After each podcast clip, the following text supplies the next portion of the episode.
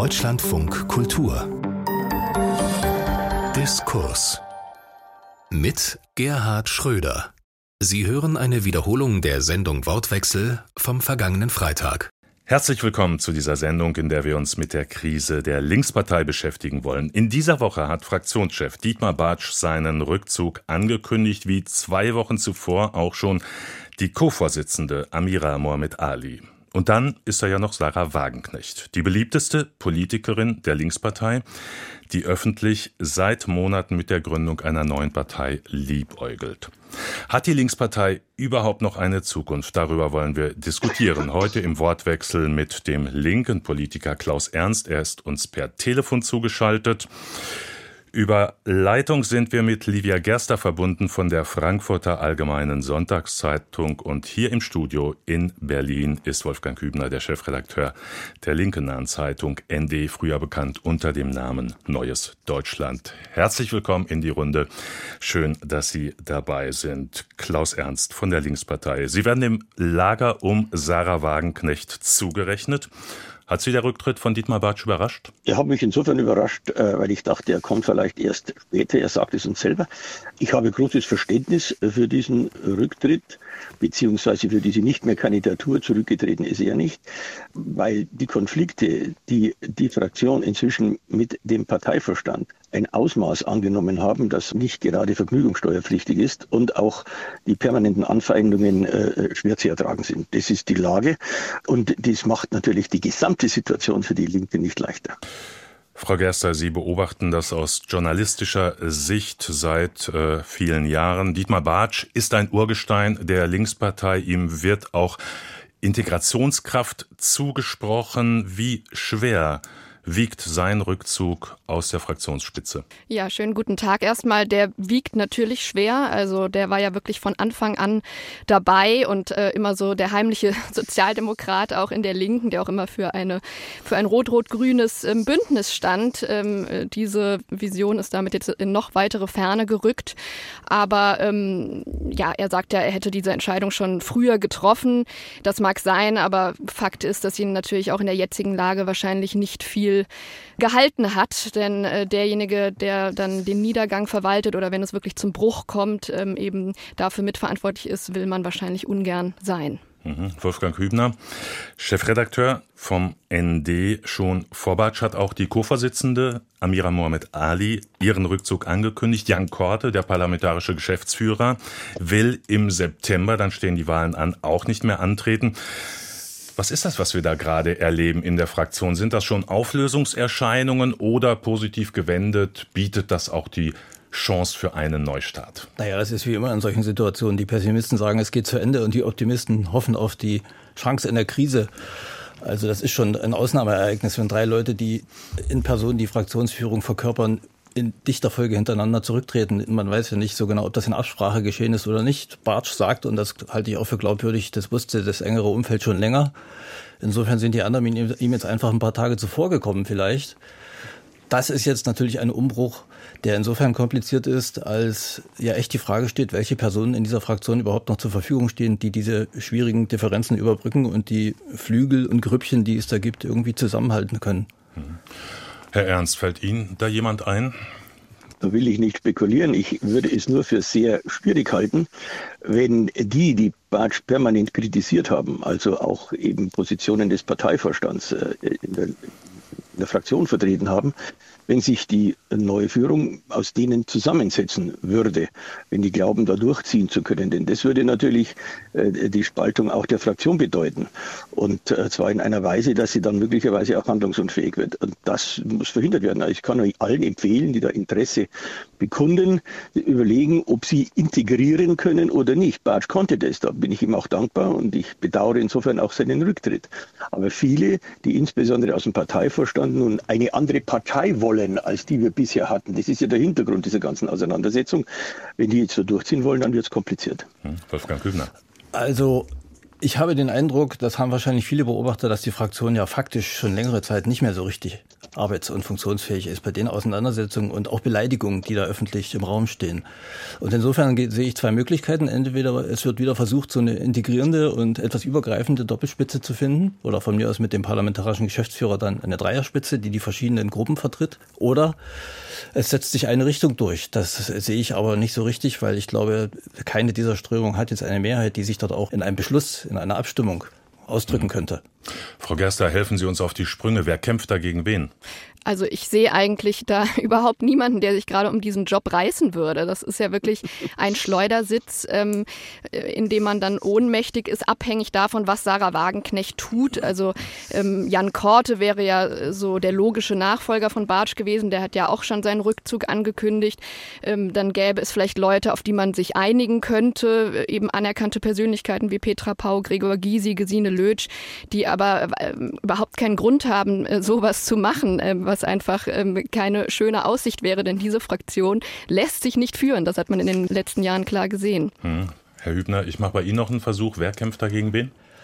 Ach naja, das gibt ja so, so, die ganz einfache Einteilung, die wahrscheinlich wirklich viel zu einfach ist, nämlich die sogenannte Gruppe um Wagenknecht und diejenigen, die den, äh, die Linie des Parteivorstands vertreten. Aber da gibt es aber auch noch eine Gruppe dazwischen, die sich von keiner von beiden vertreten fühlt und die bisher ja in dem, in dem Vorstand gar keine Stimme hatten und in dem Fraktionsvorstand. Und die Frage ist, ob sich da noch eine neue Kraft herauskristallisiert in den Diskussionen, die jetzt geführt sind. Das Problem ist ja erstens, dass es alles sehr schnell gehen muss, weil ich glaube, an dem Termin 4. September kann man nicht mehr rütteln. Das muss jetzt passieren, sonst steht die Fraktion völlig führungslos und funktionsunfähig da. Aber wie das jetzt gehen soll bei der Konfliktlage, kann ich mir auch nicht vorstellen. Ich meine, wenn Sie schon nach Namen fragen, wir gucken jetzt alle in die blaue Kugel, aber eine mögliche Variante, die sein könnte, mit drei Fragezeichen, ist natürlich, dass die Parteivorsitzende Janine Wissler möglicherweise kandidiert für den Fraktionsvorsitz. Das ist ja auch nicht so ungewöhnlich. Das ist die Parteichefin? Hat es ja schon gegeben, in anderen Parteien auch, dass Fraktionsvorsitz und Parteivorsitzende einer Person zusammengehen und dass vielleicht jemand wie Sören Pellmann, der ja immerhin ein Direktmandat gewonnen hat, zweimal sogar schon und jetzt die Anregung zu diesem Parteikonvent gegeben hat, wo die ganze Konfliktlage diskutiert werden soll, dass der vielleicht dazukommt, der zwar nicht die Partei verlassen will, auch die Fraktion nicht verlassen will, aber doch bestimmten Positionen von Frau Wagenknecht offenbar zuneigt. Mhm. Also eins haben wir jetzt schon mal verstanden. Die Situation in der Fraktion ist kompliziert, die ähm, Fraktion zerrüttet. Dass das so ist, das liegt auch mit einem Namen, der jetzt schon mehrfach gefallen ist, zusammen, nämlich mit Sarah Wagenknecht. Sie ist die bekannteste Politikerin der Linkspartei. Sie sitzt in der Fraktion, war auch schon Fraktionschefin bis 2017,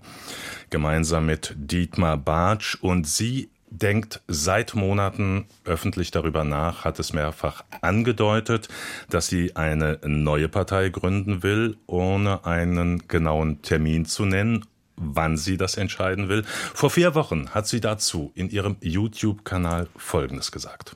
Sowas kann man nicht mal eben so über Nacht äh, mit den Fingerschnipsen in die Welt setzen.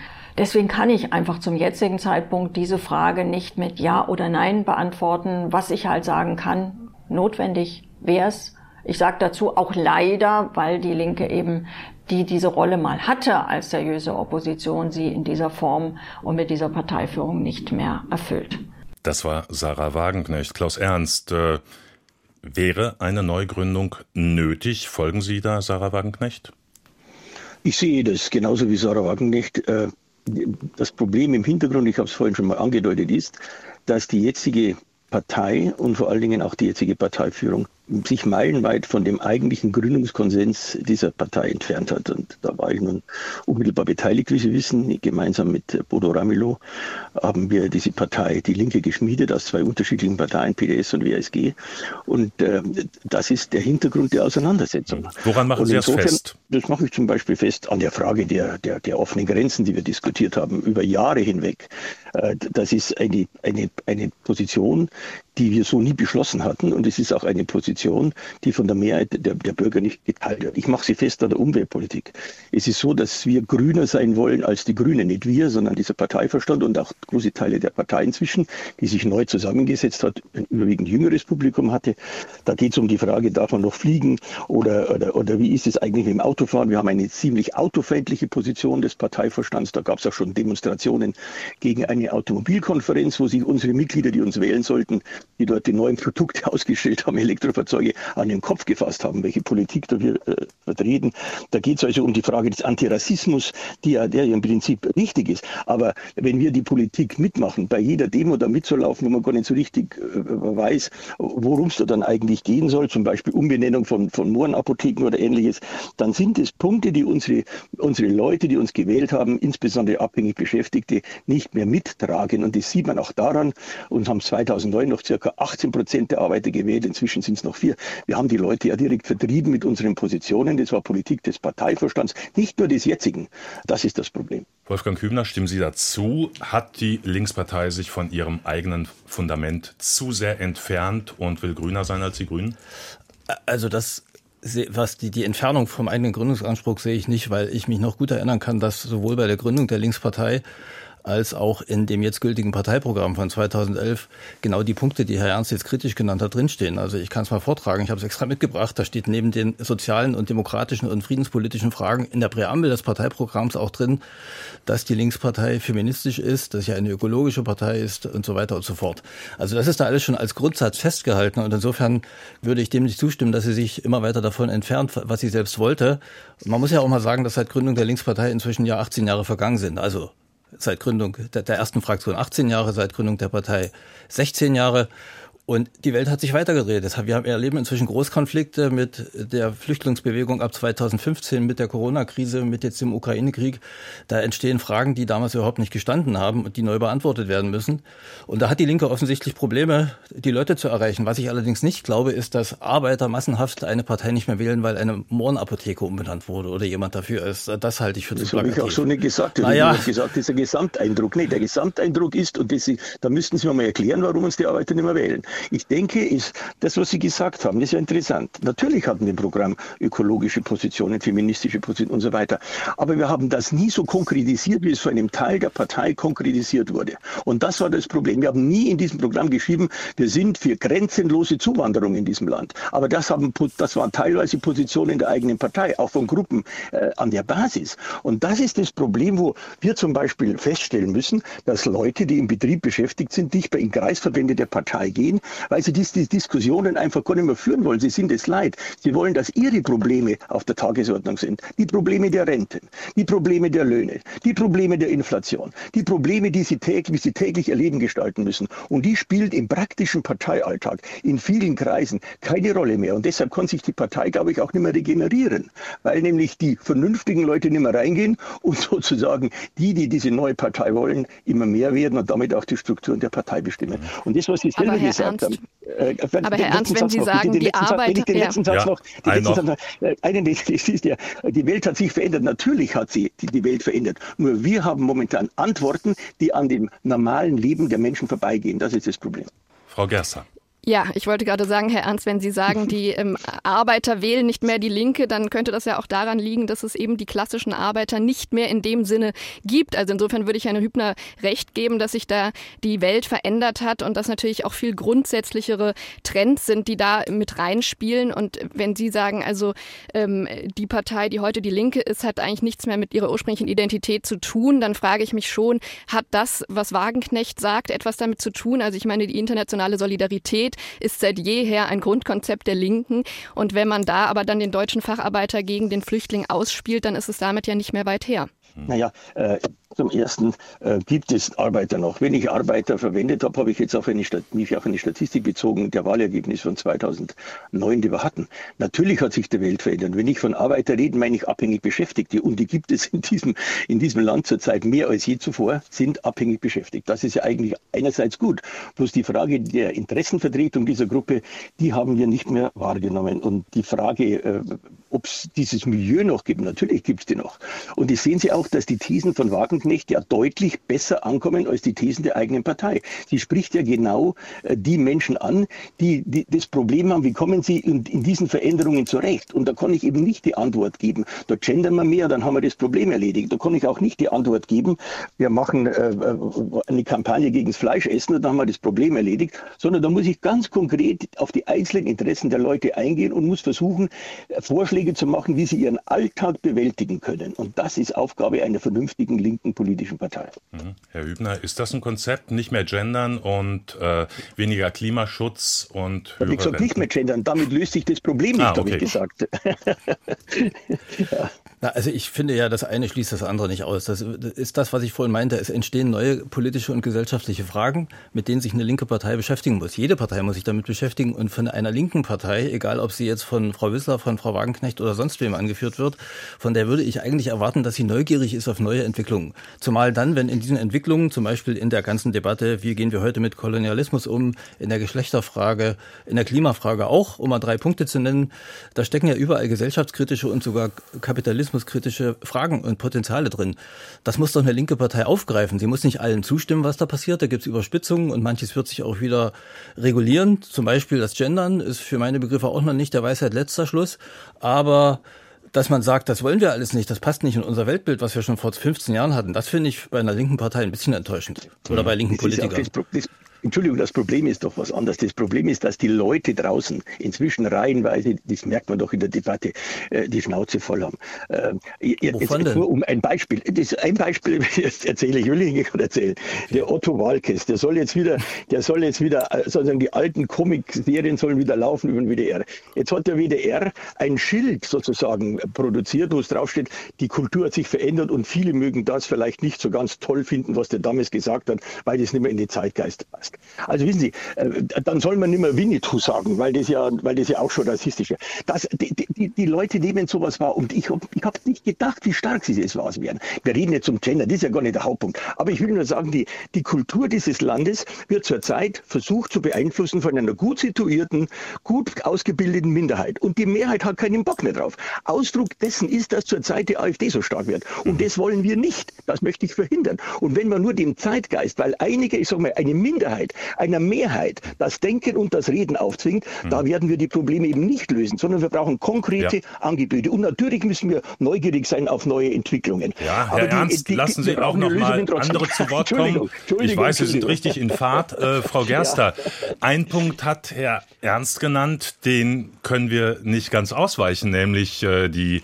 Wahlergebnisse der Linkspartei in den letzten Jahren waren verheerend. Äh, bei der Bundestagswahl 2021 4,9 Prozent. Äh, nur durch drei direkt gewonnene Mandate hat sie überhaupt Fraktionsstatus im Bundestag erlangt. Ähm, Klaus Ernst sagt, äh, das liegt an den falschen Inhalten, weil die Linkspartei zu viel Klimaschutz, zu wenig äh, auf ihre eigene Kernklientel setzt. Wo sehen Sie die Ursachen? Ja, also dass es da ein riesiges Problem gibt, ist klar. Und äh, ich gebe auch Herrn Ernst insofern recht, als dass natürlich diese Fragen, ja, also diese Partei entzweien und wirklich ein Spagat sind, wenn man, wie Frau Witzler das ja auch immer wieder betont, sagt, man möchte eben beide erreichen, die großstädtischen Studis äh, genauso wie eben die Arbeiter auf dem Land. Das ist leichter gesagt als getan, aber ich muss trotzdem noch mal kurz sagen, also ich meine, mit einem Anti-Woke-Programm, da kann man doch keine Wahl gewinnen, das ist doch noch kein Programm, das ist ja nur, das setzt nur auf ein Dagegen, auf ein Ressentiment und im Übrigen wird das ja auch schon von genug anderen bespielt. Also es ist jetzt auch nicht so, als gäbe es da eine Leerstelle. Das haben wir von Teilen äh, der CDU, die jetzt auch vermehrt darauf setzen. Da findet ja in gewisser Weise auch ein ähnlicher Konflikt statt, wenn man so will. Die AfD natürlich sowieso. Und ähm, insofern finde ich das durchaus auch gefährlich zu sagen, da irgendeine Minderheit würde einer Mehrheit aufzwingen, wie sie zu reden und zu essen hat. Das ist doch Quatsch. Es gibt diese Minderheit nicht, die irgendwem irgendwas vorschreibt. Aber klar ist, es ist ein Spagat, den man da machen muss und ähm, Wissler ist sicherlich keine, ähm, keine Aktivistin, keine, ähm, keine, keine Lifestyle-Linke, wie Wagenknecht sagen würde, sondern eine beinharte Marxistin, ja, eine, eine Materialistin. Ähm, insofern finde ich, kann man ihr das auch nicht so leicht vorwerfen, aber natürlich die Entscheidung auch für Carola Rakete jetzt bei der Europawahl spielt natürlich insofern Wagenknecht in die Hände, als dass es genau diese Vorurteile bestätigt und eine Antwort darauf hat die Linke wirklich noch nicht gefunden. Hm, Carola Rakete, das vielleicht zur Erläuterung, Spitzenkandidatin vom Parteivorstand nominiert. Ob sie es wird, muss dann noch äh, entschieden werden. Äh, bekannt geworden als Seenotretterin und Klimaaktivistin. Wolfgang Kübner, was sind die Gründe für den Niedergang der Linkspartei? Eigentlich ist die Situation ja gar nicht so schlecht. Themen, die Kernthemen der Linken sind, Umverteilung, gesellschaftliche Spaltung, Ungleichverteilung von Vermögen und Einkommen. Da gibt es große gesellschaftliche Debatten dazu. Auf der anderen Seite haben wir eine Bundesregierung, die vieles falsch macht, die in der Popularität sinkt. Eine Partei profitiert da überhaupt nicht von, nämlich die Linkspartei. Wie ist das zu erklären? Was macht sie falsch? Ja, eigentlich wäre die Situation jetzt genau gemacht für so eine linke Oppositionspartei. Da wird Herr Ernst wahrscheinlich sofort zustimmen. Ich kann es auch nicht letztlich erklären, aber ich glaube, es hat was damit zu tun mit den noch fehlenden schlüssigen Antworten auf die vielen neuen Entwicklungen, wo die Partei ja sehr im Streit ist und wo natürlich dieser Eindruck des Streits auch nach außen dringt. Mir wäre es zu einfach, was ja auch von manchen Leuten erzählt wird, zu sagen, das liegt alles nur an Sarah Wagenknecht und daran, dass sie seit einer, seit einem Jahr ihre Partei schlecht redet, was sie ja wirklich tut, denn wer mitten im Bundestagswahlkampf sogar schon vor zwei Jahren inzwischen ein Buch veröffentlicht, in dem ein Teil der Partei einfach verspottet wird, muss man sagen, als äh, selbstgerecht und skurril und so, da macht man eigentlich keinen echten Wahlkampf für seine Partei. Aber das als einzige Begründung zu nehmen für, für, die, für den Niedergang, das wäre zu einfach. Ich glaube, es hat auch eine Rolle gespielt, um das letzte Bundestagswahlergebnis zu nehmen, wo ja es mit unter fünf Prozent und drei Direktmandaten gerade noch so geklappt hat, dass dort die damalige Vorsitzende Hennig Welso und dann im Gefolge eben auch die beiden Spitzenkandidaten Wissler und Bartsch schon einen äh, direkten Kurs auf ein Mitregieren im Bund gesteuert haben. Also Frau Hennig-Welso hat ja damals aus ihrer Thüringer Erfahrung, wo ja auch Rot-Rot-Grün regiert, gesagt, das können wir auch im Bund und da kann ich das sogar moderieren, wie das dann so zusammenkommen kann. Und die Frage, was das denn in außenpolitischen Fragen beispielsweise zu bedeuten hat, ist damals nicht beantwortet worden, lediglich mit der Floskel, daran wird nichts scheitern. Das war völlig absehbar, dass es also in allen Fragen der Bundeswehr-Auslandseinsätze, der Haltung zur NATO und so weiter überhaupt nicht zusammenpasst, was Linkspartei einerseits, Grüne und SPD andererseits wollen. Und ich kann aus jetziger Sicht nur sagen, angesichts des Ukraine-Kriegs, die Linke kann heilfroh sein, dass das damals mit dem Regieren nichts geworden ist, sonst hätte es sie inzwischen komplett zerrissen.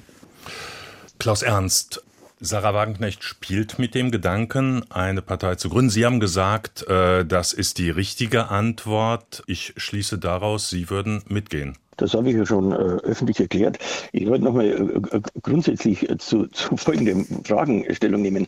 Ob jetzt äh, dieses ganze Gendern oder das Ähnliche oder diese Frage grüner als die Grünen zu sein oder, oder überhaupt Umweltpolitik, ob das ein wichtiger Punkt ist für eine Partei. Ja, selbstverständlich ist es das. Für eine linke Partei ist aber die Frage, was ist zentral und was kommt dann? Oder anders ausgedrückt vom Eislauf her, was ist die Pflicht und was ist die Kür? Und die Pflicht für eine linke Partei, das habe ich auch als Parteivorsitzender immer lautstark vertreten, muss sein, die Interessenvertretung der kleinen Leute zu sein. Wenn uns einer auf der Straße begegnet, dann muss der sagen, aha, das ist einer sozusagen, der sich um uns kümmert. So. Und, und genau das hat sich umgedreht. Wir haben andere Schwerpunkte in der Öffentlichkeit. Wir sind mit Punkten in der Öffentlichkeit, wo sich die Leute inzwischen selbst den Geldbeutel festhalten, was wir für Vorschläge machen. Und, und dann wird man eben nicht mehr gewählt. Das ist, das, ist das Ergebnis. Mhm. Selbst in meiner, in meiner Heimatstadt, also wo ich meinen Wahlkreis habe, da habe ich immer die besten Ergebnisse, mit den besten Ergebnissen in Bayern gehabt. Sind wir bei der letzten Wahl dramatisch abgeschlossen. Meine Kollegen, die ich nur aus den Betrieben kenne, ich war dort mal IG Metallchef, die kamen auf mich zu und sagen, wollte uns, uns unsere Jobs nehmen. Es wird nicht mehr klar, dass wenn wir über Umweltpolitik reden oder über Klimapolitik, das immer als Linke aus dem Blick auch der abhängig Beschäftigten betrachten müssten, dieses mhm. Thema. Und wenn wir das nicht machen, haben wir ein Problem und wir haben es nicht gemacht. Wolfgang Kübner. Also da habe ich einen anderen Eindruck, Herr Ernst. Ich habe die Beobachtung gemacht, dass wenn in der Linkspartei, vielleicht nicht von allen, aber doch von vielen und von den maßgeblichen Leuten, wenn von Klimawandel und von dem politischen Umgang damit die Rede ist, dass dann immer ganz stark von Klimagerechtigkeit gesprochen wird. Das heißt auch von den sozialen Kosten und Folgen, die das verursacht und die alle, diese Folgen alle auch ganz massiv, das wissen Sie ja auch, die Arbeiter, von denen Sie sprechen, betreffen werden.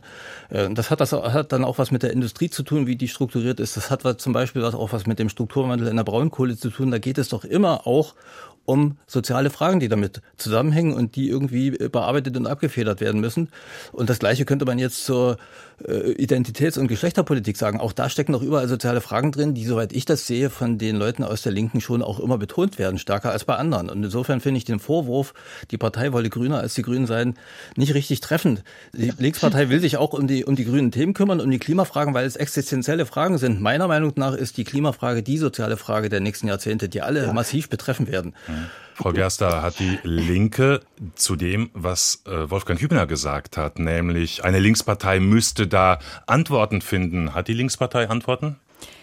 Nicht so, dass es mir aufgefallen wäre. Also wenn sie Antworten hat oder erarbeitet, dann dringt sie damit jedenfalls nicht durch. Ich meine, es ist so, dass die Grünen, seit sie in der Regierung sind, natürlich da auch eine Leerstelle lassen, auch viele sich ja enttäuscht abwenden ähm, und die Linke da durchaus dieses Feld besetzen könnte. Aber man hört eben nicht von den großen Vorschlägen, äh, wie das eben sozialverträglich geht. Also außer der immer gleichen Reichensteuer kommen dann nicht viele Vorschläge auf den Tisch. Und ähm, Insofern äh, ist es schwierig, ähm, da die Antwort zu sehen, ob die Antwort aber immer nur ein äh, eben ein, ein, ja, ein polemisches ähm, Ressentiment schüren gegen die Grünen sein kann. Das bezweifle ich auch, denn damit kann man äh, dann vielleicht den ein oder anderen AfD-Wähler abjagen. Aber langfristig ist es ja ein total gefährliches Spiel, in dem man dann das Parteiensystem weiter fragmentiert, die Ränder stärkt und äh, vielleicht gar nicht unbedingt die AfD halbiert, sondern einfach ein Klima schafft, in dem eben Rechtspopulisten und Linkspopulisten den Diskurs vergiften und ähm,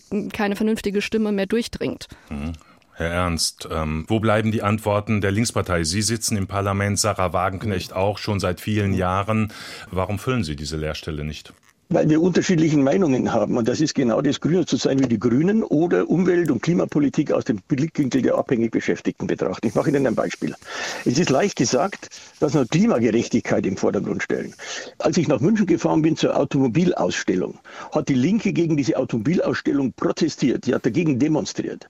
Da haben die Kollegen von BMW und ähnliche, die dort ihre Elektroautos ausgestellt haben, gesagt, welche Position hat die Linke? Die Linke. Also das geht so nicht zusammen, sondern dann muss ich sagen, ich brauche Vorschläge, wo eines Teils die Arbeitsplätze gesichert sind, wo zum Zweiten gesichert ist die Einkommen der Beschäftigten und ich muss drittens die Sache so machen, dass die das auch verstehen und mitgehen. So, Klimagerechtigkeit als, als Oberbegriff mag da recht populistisch sein, löst die Probleme. Ich mache ein Beispiel. Wenn ich sage, ich will die Industrie in Deutschland erhalten, dann muss ich natürlich sagen, okay, wenn ich sie erhalten will, brauche ich auch umweltfreundliche Technologien, zum Beispiel Wasserstoff. Dann muss ich mich aber in dieser Phase, wo ich das umstelle, möglicherweise auch für Wasserstoff entscheiden, der eben nicht nur grün, sondern in der Anfangsstadium vielleicht sogar aus anderen Energien erzeugt wird, um diese Umstellung zu erreichen. Also ich brauche praktische Vorschläge, die die Leute verstehen und wo sie mitgehen. Und da ist die Linke schwach. Sie postuliert sich nämlich dann eher klimapolitisch, äh, ist solidarisch mit Klimaklebern und ähnliches und die Leute langen sich an den Kopf, welche Positionen die Linken hat. Ja, mhm. Klimaschutz ist eine ja. wesentliche Aufgabe, aber sie muss in Einklang mit den Interessen der abhängig Beschäftigten gelöst werden. Möglichkeiten gibt die hat die Linke leider so nicht beschlossen. Das sagt Klaus Ernst, der linken Politiker, Abgeordneter im Deutschen Bundestag, hier im Wortwechsel auf Deutschlandfunk Kultur. Wir diskutieren außerdem noch mit Wolfgang Kübner, Chefredakteur der Linken Anzeitung ND und Livia Gerster von der Frankfurter Allgemeinen Sonntagszeitung. Ähm, nun, Flügelkämpfe, Herr Hübner, Frau Gerster kennt die Linkspartei seit ihrer Gründung. Die gehören quasi zur DNA dieser Partei. Es ist der Partei aber immer gelungen, die sich konträr gegenüberstehenden Strömungen, Lager irgendwie doch einzubinden. Warum gelingt das jetzt nicht mehr? Naja, das war ja zu PDS-Zeiten so. Also bis 2005, da hat schon die sogenannte Reformergruppe die Mehrheit und die Hoheit gehabt. Alle halbwegs bekannten Leute außer Sarah Wagenknecht, die äh, damals schon eine Rolle spielten, gehörten tendenziell oder voll und ganz diesem Reformerlager an. Allerdings die Erfahrungen, die die PDS damals schon mit dem Mitregieren in Bundesländern gemacht haben, waren auch sehr unterschiedlich, zum Teil mit miserablen wahlpolitischen Folgen. Insofern war die Partei und die Basis dann davon auch ernüchtert. So und dann gab es ja die Vereinigung, die Fusion zwischen der PDS und damals der WASG, auch aus, aus der ja auch Klaus Ernst kommt, zu einer Partei. Und das war damals schon mit vielen schwierigen Fragen verbunden, weil die eine Partei sich als sozialistisch, unmittelbar sozialistisch definiert hat, die andere nicht ganz so. Und um diesen Begriff gab es damals Streit.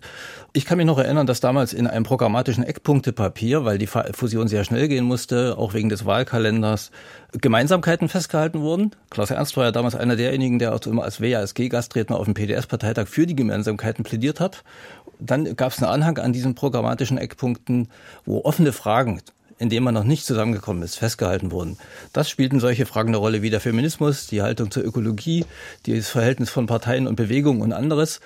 Und einiges ist davon dann später in dem äh, Diskussion über das neue Parteiprogramm irgendwie beantwortet worden und anderes habe ich den Eindruck ist einfach offen gelassen worden, sodass jeder da rein interpretieren kann, was er will. Und das wirkt sich jetzt auch ein bisschen, glaube ich, aus. Hm, Frau Gerster, jetzt sind die Gegensätze so gut, dass da keine Verständigung mehr möglich ist zwischen den beiden Lagern, wenn wir das jetzt mal so nennen wollen? Ja, ich glaube, das ist so, wenn einfach die Beteiligten das nicht mehr wollen. Also das ist ja das, worauf es ankommt. Äh, wenn es da noch irgendwie einen Willen dazu gibt, eben diesen Streit auszutragen, zu kanalisieren, zu diskutieren, dann könnte das ja auch etwas Fruchtbares haben. Aber wenn es natürlich nur noch um Zerstörungswut geht letztlich, dann hat das ja alles keinen Zweck mehr. Also wenn man sich diese Fraktion anschaut, das ist ja geprägt von Animositäten, von Hass wirklich. Schlimmste Gerüchte, die da gestreut werden. Ähm, also was man dann alles in der Presse über sich lesen muss. Da geht es ja eigentlich kaum noch um politische Überzeugungen, wenn man mal ehrlich ist. Also da geht es ja wirklich um, um, um Rachegelüste und persönliche Kämpfe, die da ausgetragen werden. Und sobald natürlich eine Person, nämlich Sarah Wagenknecht, wirklich dann eine eigene Partei gründen will, damit kokettiert, Sondierungen dafür laufen, also auch Genossen ja angerufen werden, äh, überzeugt werden sollen, da mitzumachen, muss natürlich auch eine Partei, die auch noch einen Funken Selbstachtung hat, sagen, das lassen wir uns nicht gefallen. Und so kam ja dann auch dieser Beschluss äh, zustande, in dem eben Wagenknecht aufgefordert wurde, ihre Mandate niederzulegen, Beschluss wenn sie nicht von diesem Parteivorstand Anfang Juni, das nur zu erläutern. Richtig. Ja wenn sie sich eben nicht verabschiedet von diesem Projekt. Und insofern würde ich sagen, da ist dann natürlich nicht mehr viel zu machen. Es gab ja genug Leute, die die Gräben überwinden wollten, äh, die versucht haben, auf Wagenknecht immer wieder zuzugehen. Ähm, auch vor diesem Parteitagsbeschluss äh, hat Wissler ja ähm, gesagt, dass sie das noch einmal versucht hat. Aber ähm, wenn jemand dann natürlich nicht mehr erreichbar ist, dann hilft alles nichts. Hm. Klaus Ernst, ist das Projekt Neugründung der Partei die logische Folgerung, wenn man feststellt, man hat in der eigenen Partei keine Mehrheit mehr, keinen prägenden Einfluss? Na, es kann mit Sicherheit eine Lösung darstellen, denn ich denke, man braucht eine vernünftige linke Partei, die sozusagen einen direkten Kontakt zu den Menschen äh, in diesem Land auch noch hat, und zwar zur Mehrheit der Menschen. Insofern kann ich mir das durchaus vorstellen, dass das eine vernünftige Lösung ist.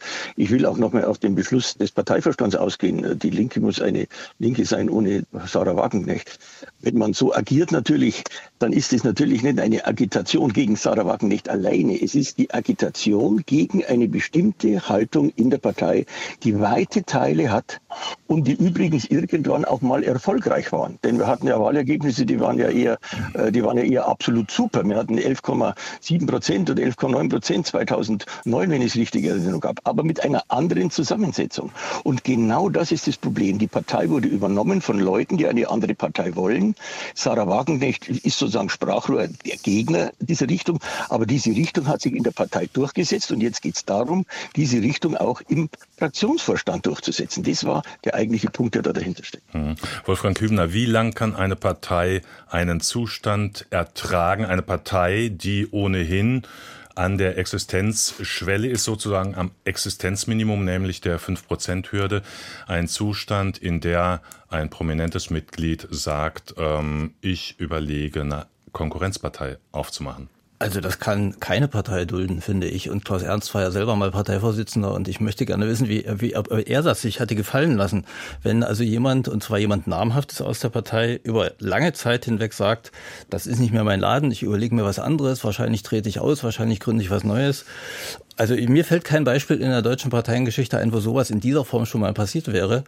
Und äh, ich glaube, das, das geht nicht. Da muss man wirklich dann auch, wenn man das ernst meint, also da meine ich jetzt Frau Wagenknecht und alle, die ihre Linie mitvertreten, irgendwann mal die Konsequenz ziehen. Der Parteivorstandsbeschluss heißt ja nicht, die sollen gehen, wir wollen sie aus der Partei drängeln, sondern er heißt, sie sollen ihre Mandate abgeben, wenn sie weiter dieses eigene und damit ein Konkurrenzprojekt verfolgen. Und spätestens dann, wenn sie es wirklich gegründet haben, dann geht das ja nicht. Man kann ja nicht in einer Partei sein und in einer anderen Fraktion gleichzeitig. Klaus Ernst, Sie haben gesagt, die Partei wurde übernommen. Also das klingt ein bisschen nach Putsch. Das ist mir nicht bekannt. Es gab, es, es gab, Parteitage, es gab demokratische Wahlen, dort haben sich Mehrheiten durchgesetzt. Ich habe ja vorhin über diese programmatischen Eckpunkte von vor 2005 gesprochen, wo vieles bis heute offen ist nach meinem Eindruck. Da gab es aber ja trotzdem Debatten in der Partei und die haben immerhin in der Partei zu einer Richtungsentscheidung geführt in der Form, dass sich jetzt in dem Parteivorstand eine bestimmte Gruppe durchgesetzt hat. In der Fraktion sieht das anders aus, aber ich finde, eine Partei kann schon den Anspruch stellen, dass sich eine Fraktion auch nach Beschlusslage der Partei verhält. Im Übrigen wollte ich Sie noch mal fragen, was meinen Sie denn immer mit vernünftige Leute? Ich habe ein Problem mit dieser Formulierung, weil das heißt, alle anderen sind verrückt und nicht vernünftig. Das finde ich ist keine gute politische Kategorie. Wollen Sie darauf antworten, Herr Ernst? Ja, ja, gerne. Wir diskutieren, das ist jetzt vielleicht nicht ganz ernst gemeint, wir diskutieren oft unter Abgeordneten auch anderer Parteien drüber. Vielleicht sollten wir ganz was Neues machen, eine Partei der Vernunft, weil es äh, Unvernünftige in allen Fraktionen und in allen Parteien gibt. Aber das war jetzt nicht ganz so ernst gemeint. Aber ich betrachte schon, oder um es nochmal ganz deutlich zu sagen, wir haben die Position, dass sehr junge Menschen, die den einzigen Kontakt zur Arbeiterbewegung äh, dadurch hatten, dass sie vielleicht als Studenten mal ein Regal bei Aldi eingeräumt haben, aber sonst nicht. Die haben weder eine Sozialisation, die aus diesem Bereich kommt, noch können sie sich vorstellen. Dass die eine andere Vorstellung einer Partei haben, ist legitim.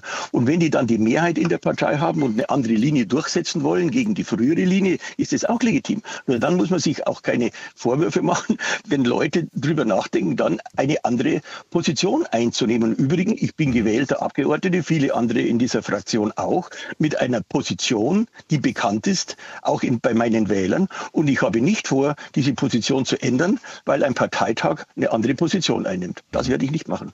Frau Gerster, wir haben Sarah Wagenknecht eben gehört. Sie hat gesagt, so eine Parteigründung, das ist eine komplizierte Sache. Ähm, könnte am Ende also als Ergebnis stehen, doch keine neue Partei, aber die Linke ist zerrüttet wie nie zuvor?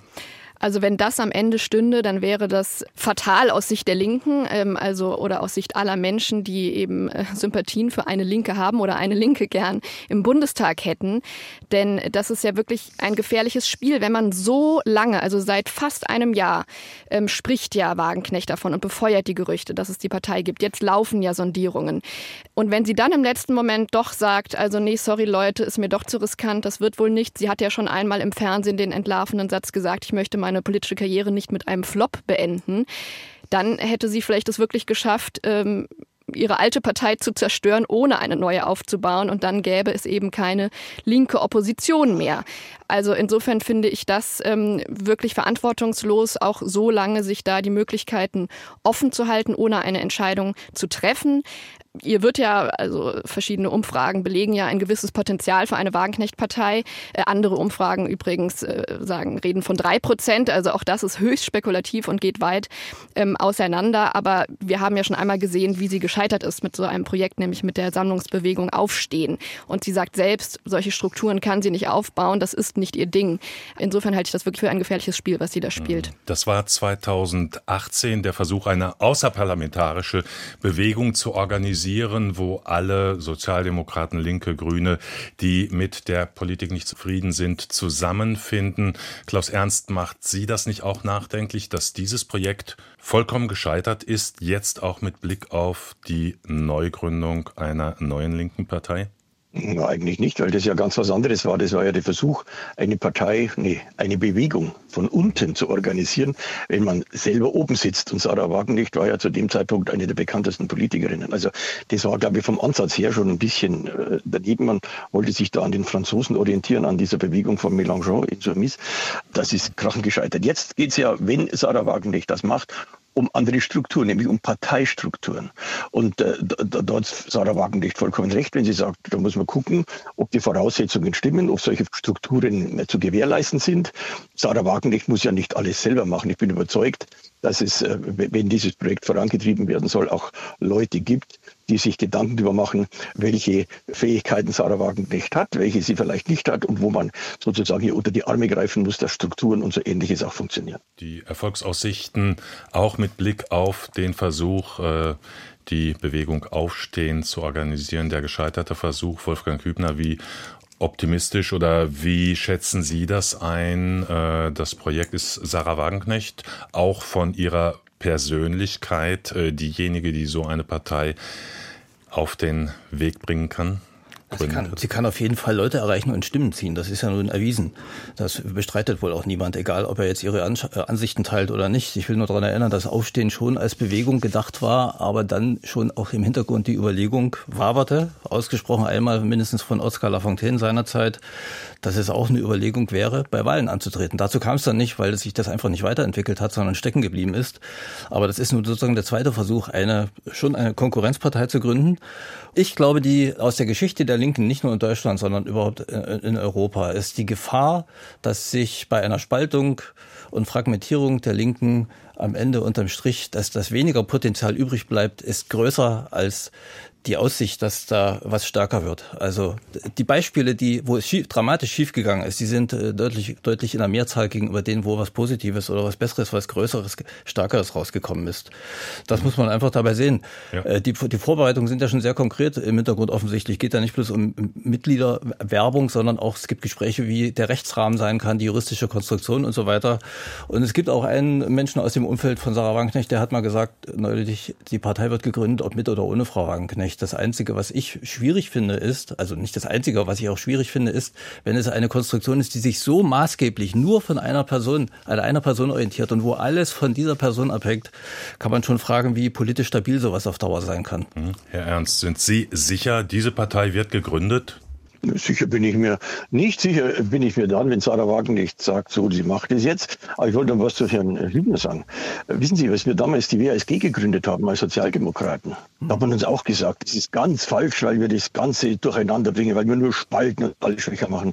Und ich glaube, das Ergebnis der Linken war ja über lange Zeit ein erfolgreiches Projekt, als es noch sozusagen richtig geführt und auch eine richtige Position vertreten hat. Insofern glaube ich, die Chancen sind sehr gut. Äh, wenn Sarah Wagenknecht das macht, dass das was wird. Ähm, und im Übrigen, das ist auch das Schöne an solchen Diskussionen, die ich toll finde, auch äh, alle unterschiedlichen Positionen, die hier vertreten wurden. Ich finde aber toll, dass letztendlich nicht wir, sondern der Wähler das entscheidet, ob er das gut findet. Und da habe ich den Eindruck, der wird das Richtige machen. Mhm. Es gibt eine Studie von der Uni Mannheim, es gibt mehrere Studien, Frau Gerster, Sie haben das eben schon angeführt. Eine, die bescheinigt dem Projekt äh, Sarah Wagenknecht Partei großartige Aussichten. Bis zu 18 Prozent der Wähler könnten sich vorstellen, diese Partei zu wählen. Jetzt kann man dem entgegenhalten, ja, es gibt auch Umfragen, die sagen, eine Horst Schlemmer Partei hätte ein Potenzial von 20 Prozent. Was ist von solchen Umfragen zu halten? Zeigt die tatsächlich, dass das ein erfolgsträchtiges Projekt ist?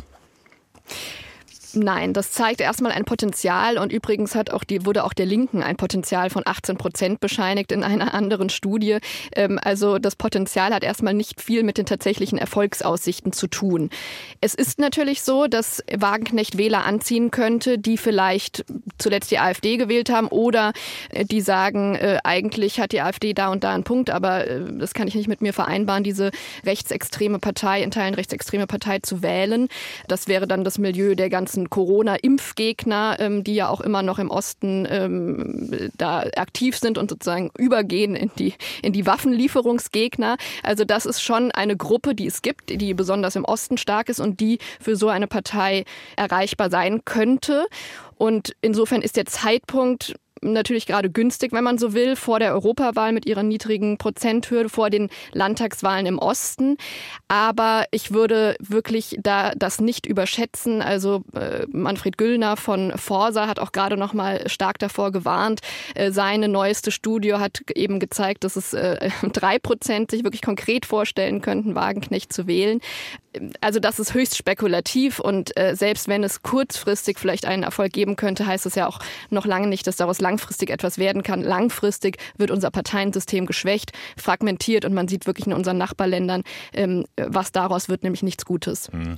Herr Hübner, Herr Ernst, äh, das sieht die Linkspartei ja auch schon seit einigen Jahren. Ihr sind vor allem in Ostdeutschland in Scharen Wähler weggelaufen und zur AfD gewandert. Gibt es eine realistische Chance mit dem Sound von Sarah Wagenknecht diese Wähler zurückzuholen, die die AfD vielleicht in erster Linie als Protestpartei wahrnehmen, ähm, die sie in der Linkspartei offenbar nicht mehr sehen?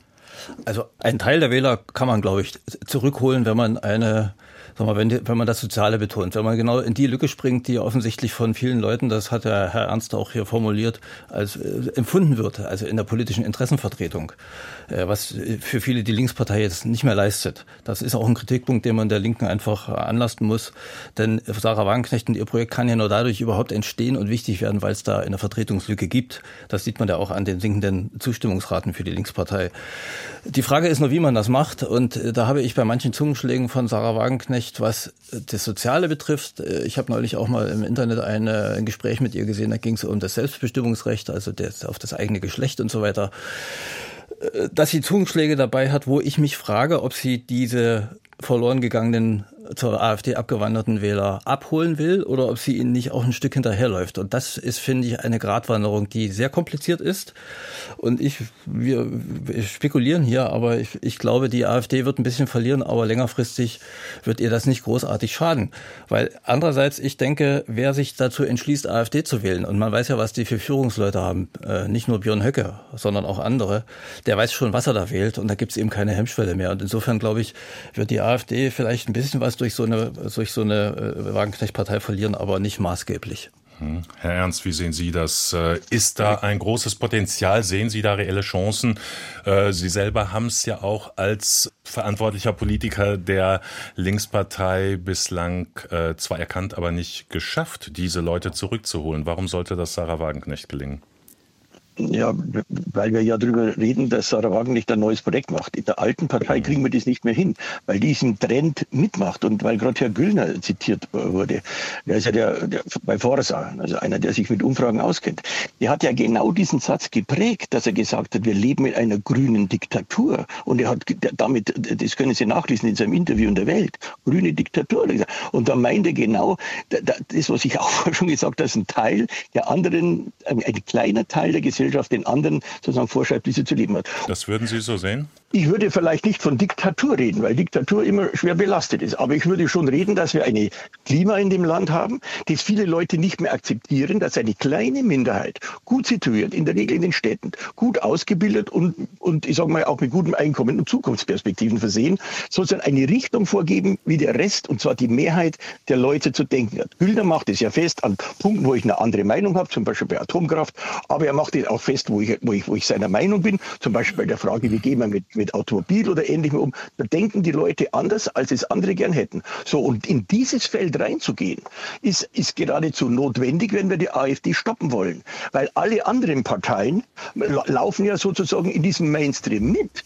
Und mhm. genau das ist das Problem, warum die AfD auch immer stärker wird. Und wenn es da eine Partei gibt, die da reingeht, dann könnte die, alle die, die nur bei der AfD sind, weil ihnen der Mainstream der Politik nicht gefällt, sonst aber mit Faschisten nichts am Hut haben, die könnten wir da so sehr wohl wieder abholen. Insofern glaube ich, das Projekt mhm. hat große Zukunftschancen, wenn es denn passiert. Das Narrativ, dass äh, wir hier alle bevormundet werden von einer kleinen Minderheit, sei es äh, ökologisch beim Klimaschutz, wo auch immer, das ist ja ein Narrativ, das gerade in der AfD sehr gepflegt wird, was auch vielleicht eine gewisse demokratische Zersetzungskraft hat Frau Gerster, würden Sie das als äh, erfolgsträchtiges Konzept sehen, um der AfD den Wind aus den Segeln zu nehmen? Also ich würde es auf jeden Fall als, auf jeden Fall als ein sehr gefährliches Konzept sehen. Also ich, ich verstehe auch nicht, Herr Ernst, wie Sie darauf kommen, dass eine Minderheit hier einer Mehrheit etwas diktiert. Wir leben in einer Demokratie.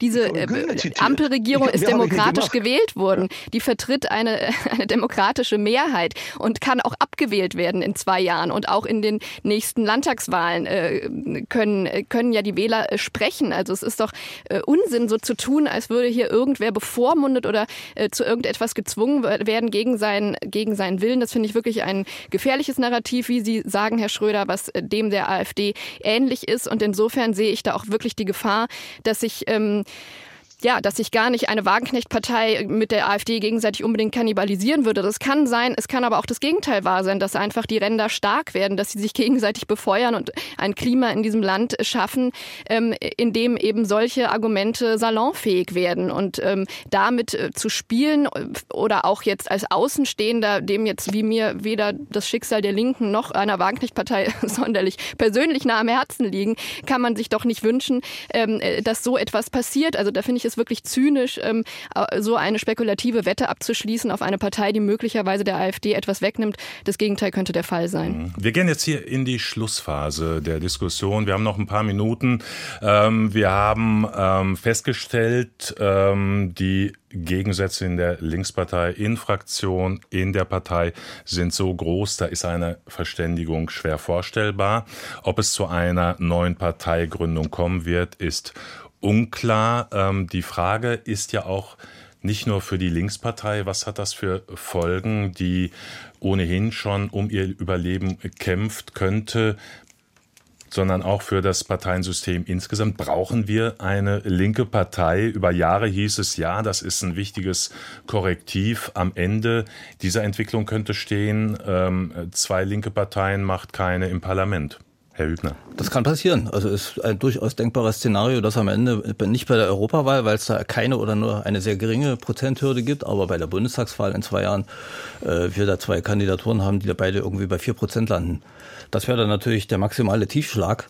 Und natürlich wird eine linke Partei gebraucht, egal wie sie heißt, die in, erstens äh, in, in diesem demokratischen System eine Rolle spielt und bestimmte Positionen vertritt, die sonst weg wären. Und zweitens, wenn angenommen es gäbe so eine Partei nicht mehr, dann rückt die gesamte Gesellschaft nach rechts die politische Landschaft und die Gesellschaft. Und das kann man nun wirklich am Beispiel von Italien sehr gut studieren. Hm. Herr Ernst, müssen Sie diesen Einwand nicht ernst nehmen, berücksichtigen, ähm, dass dieses Projekt dazu führen kann, dass die linke Bewegung äh, ihre Stimme in den Parlamenten verliert? Das Risiko ist da. Aber Deutschland ist nicht Italien und auch nicht äh, Frankreich. Und äh, das Selbe Argument, ich habe es vorhin erwähnt, habe ich auch gehört, als wir die WASG gemacht haben. Und das hat, glaube ich, die Linke insgesamt nicht geschwächt, sondern hat dazu beigetragen, dass Sozialpolitik nach 98, nach 1998, nach, äh, nach Schröder, äh, wieder einen Stellenwert in dieser Republik bekam, auch in allen anderen Parteien. Aber das Risiko ist natürlich da. Und ob es gelingt, ob es überhaupt passiert, ist ja sozusagen offen. Ich sage nur, wenn es passiert und die Partei sich richtig ausrichtet, so wie ich es während dieser Sendung jetzt versucht habe zu positionieren, dann hätte das Projekt eine Chance. Ich denke auch, äh, dass wir eine linke Partei brauchen, aber eben eine Partei, äh, die äh, tatsächlich links so versteht, dass man einen Kontakt zu den Mehrheit der Bürger, zu den abhängig Beschäftigten braucht und nicht nur zur Umweltbewegung. Mhm. Wenn man das hinkriegt, dann hat man eine Chance. Ein Restrisiko ist da, ohne Zweifel. Frau Gerster, ist für Sie vorstellbar, dass Platz für zwei linke Parteien ist in unserem Parteienspektrum? Sehr schwer. Also wenn schon diese Partei äh, bei um die fünf Prozent herumdümpelt, ist es sehr schwer vorstellbar, dass dann zwei Parteien überleben könnte. Ich glaube, es ist so, wie Gregor Gysi auch mal gesagt hat, äh, entweder wir behalten diese Partei oder es gibt keine Linke mehr.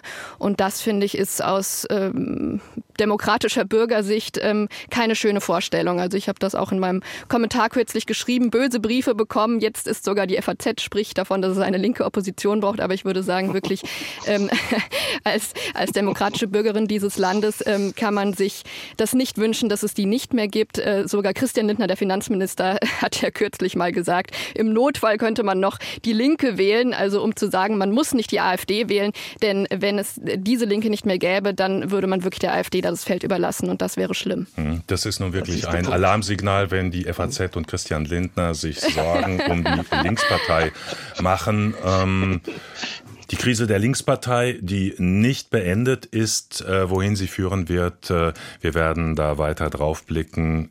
Die Gäste hier im Wortwechsel waren Klaus Ernst, linken Politiker, Abgeordneter im Bundestag, Wolfgang Hübner, Chefredakteur der Zeitung ND und zuletzt gehört Livia Gerster von der Frankfurter Allgemeinen Sonntagszeitung. Ganz herzlichen Dank für die Diskussion an die Runde. Ganz herzlichen Dank auch an alle, die zugehört haben. Ich wünsche Ihnen einen angenehmen Abend.